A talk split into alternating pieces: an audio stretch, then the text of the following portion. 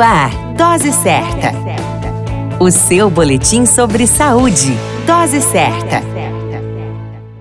Olá, eu sou Júlio Cazé, médico de família e comunidade. Esse é o Dose Certa, seu boletim diário de notícias. E o tema de hoje é câncer de colo do útero. O câncer de colo do útero, também chamado de câncer cervical, é causado pela infecção persistente de alguns tipos de papiloma vírus humano, o chamado HPV. A infecção genital por esses vírus é muito frequente e não causa doença na maioria das vezes. Entretanto, em alguns casos ocorrem alterações celulares que podem evoluir para câncer.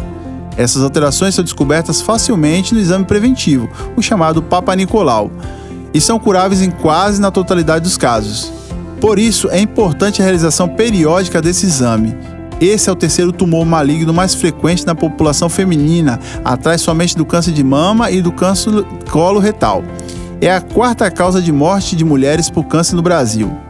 Como fatores de risco, nós temos o início precoce da atividade sexual e múltiplos parceiros, o tabagismo, onde a doença está diretamente relacionada à quantidade de cigarros fumados, e alguns estudos falam sobre o uso prolongado de pílulas anticoncepcionais. Com relação aos sintomas, o câncer do colo do útero é uma doença em desenvolvimento lento e que pode não apresentar sintoma algum em fase inicial. Casos mais avançados podem evoluir para sangramento vaginal intermitente, que vai e volta após a relação sexual, secreção vaginal normal e dor abdominal associada a queixas urinárias ou intestinais. A detecção precoce do câncer é uma estratégia para encontrar um tumor na fase inicial e assim possibilitar maior chance de tratamento. Existe uma fase considerada sem sintomas do câncer do colo do útero, em que a detecção de lesões precursora pode ser feita através do exame preventivo e aí a insistência do Papa Nicolau.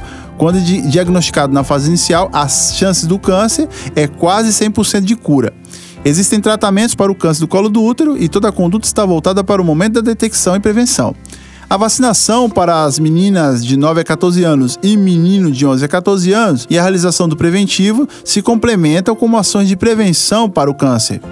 Mesmo mulheres vacinadas, quando alcançarem a idade preconizada a partir de 25 anos, deverão fazer o exame preventivo periodicamente, pois a vacina não protege contra todos os tipos de HPV.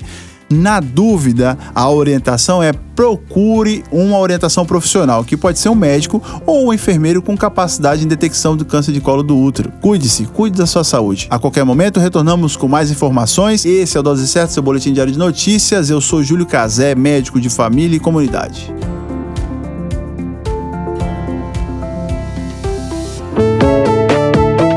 Dose Certa, o seu boletim sobre saúde. Dose Certa.